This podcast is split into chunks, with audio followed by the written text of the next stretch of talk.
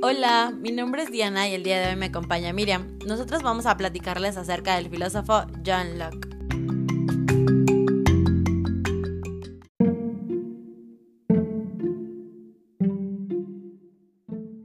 Bueno, John Locke nació el 29 de agosto de 1632 en Brighton, Reino Unido, y fallece el 28 de octubre de 1704 a los 72 años de edad a causa de un infarto de miocardio en High River, Reino Unido. Él fue influenciado por Thomas Hobbes, René Descartes, Aristóteles, entre otros. Fue un pensador británico, uno de los máximos representantes del empirismo inglés, que destacó especialmente por sus estudios de filosofía política. Este hombre polifacético estudió en la Universidad de Oxford, en donde se doctoró en 1658. Aunque su especialidad era la medicina, mantuvo relaciones con reputados científicos de la época como Isaac Newton.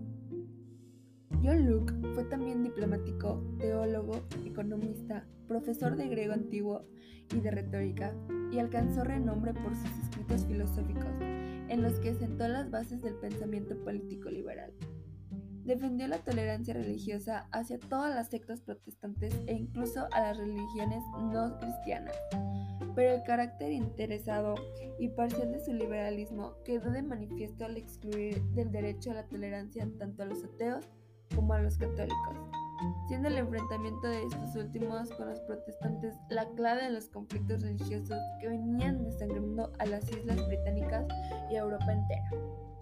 En su obra más trascendente, Dos ensayos sobre el gobierno civil 1690, sentó los principios básicos del constitucionalismo liberal, al postular que todo hombre nace dotado de unos derechos naturales que el Estado tiene como misión proteger, la vida, la libertad y la propiedad.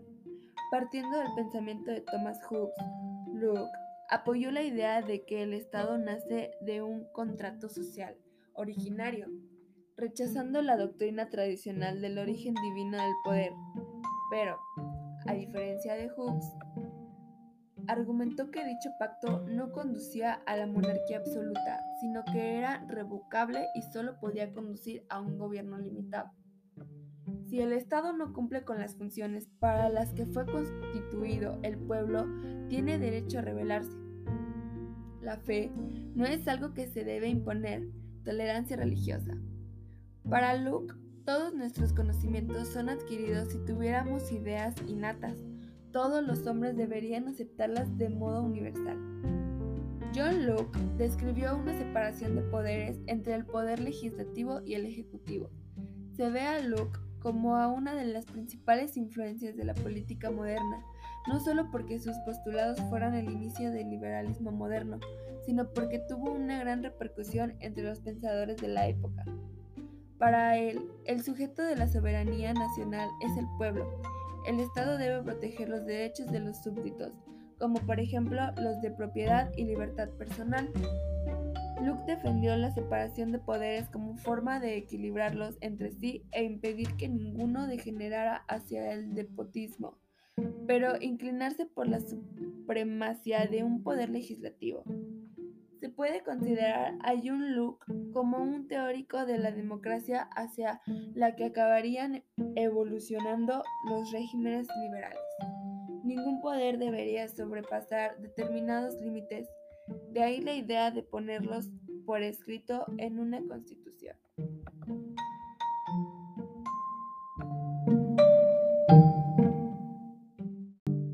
Interesante su vida, ¿no? Gracias Miriam por platicarnos acerca de su vida. Ahora yo les voy a platicar más acerca sobre su pensamiento e ideas.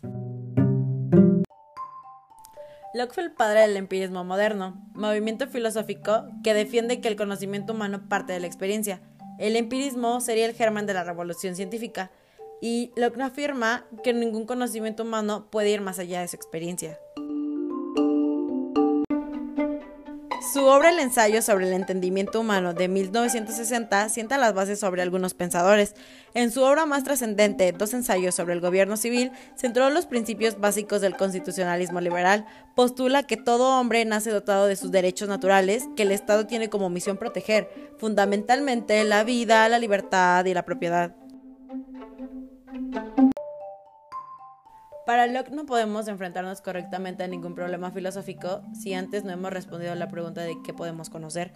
Él se pregunta cómo llegan estas ideas y cómo se llena la mente de ideas.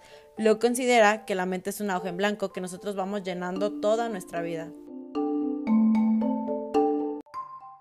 Esto inicia una tendencia a conocer, a priorizar la teoría del conocimiento.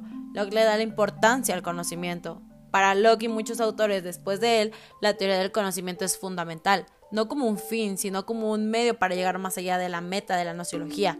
Y la nociología es una doctrina filosófica sobre la amplitud del hombre para conocer la realidad y para concebir la verdad. La doctrina sobre las fuentes del conocimiento, los sentidos y la razón, para alcanzar las verdades prácticas, religiosas, morales y políticas también. Él creó su propia teoría del conocimiento y Locke dice que mediante la observación conocemos de dos formas, con los sentidos, que es una observación de forma externa, y la otra forma es interna, y esto es gracias a la mente.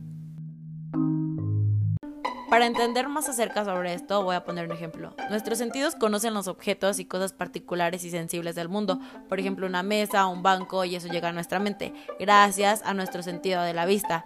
Pero, por ejemplo, nosotros conocemos lo suave, afelpado, grande al conocer un suéter gracias a la ayuda de nuestros sentidos. El conocimiento por medio de los sentidos se llama sensación. Con la segunda forma, que es la interna, la experiencia abastece nuestra mente de ideas. ¿Qué quiere decir esto? Que en un primer momento fueron captados por los sentidos y gracias a esto nosotros podemos formar ideas que no dependen de lo sensible, es decir, de la sensación, pero sí de las operaciones de nuestra mente. Podemos dudar, podemos razonar, podemos conocer, podemos reflexionar y a esto Locke le llama sentido interno. La segunda forma de conocimiento de la reflexión. Ya nos dimos cuenta que el primero es por los sentidos, el segundo es por la mente. Al de los sentidos le llama sensación y al de la mente le llama reflexión. La reflexión, según Locke, es la comprensión que posee la mente sobre sus propias operaciones. Gracias a esto obtenemos ideas. Locke no cree en las ideas innatas, como los racionalistas lo creían, que eran aquellas que estaban en la mente y no dependían de la experiencia para existir en ella. Como ya lo mencioné, él se preguntaba cómo estas ideas llegaban y cómo se llenaba la mente de ideas. Locke nos dice que no puede haber una reflexión si no hay una sensación. Conocemos por medio de la experiencia y por medio de los sentidos, ya que lo vemos, lo sentimos, lo vivimos con nuestros sentidos.